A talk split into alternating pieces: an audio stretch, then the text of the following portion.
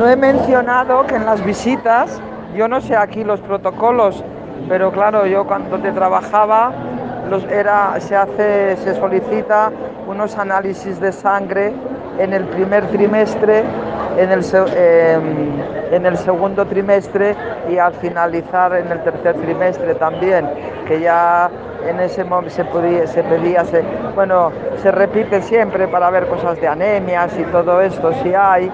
Y bueno, se piden también de, de infecciones y todo esto.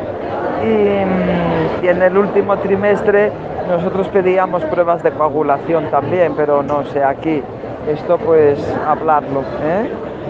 Pero bueno, cuídense mucho y como digo, a disfrutar, no a sufrir. ¿eh? Abrazos.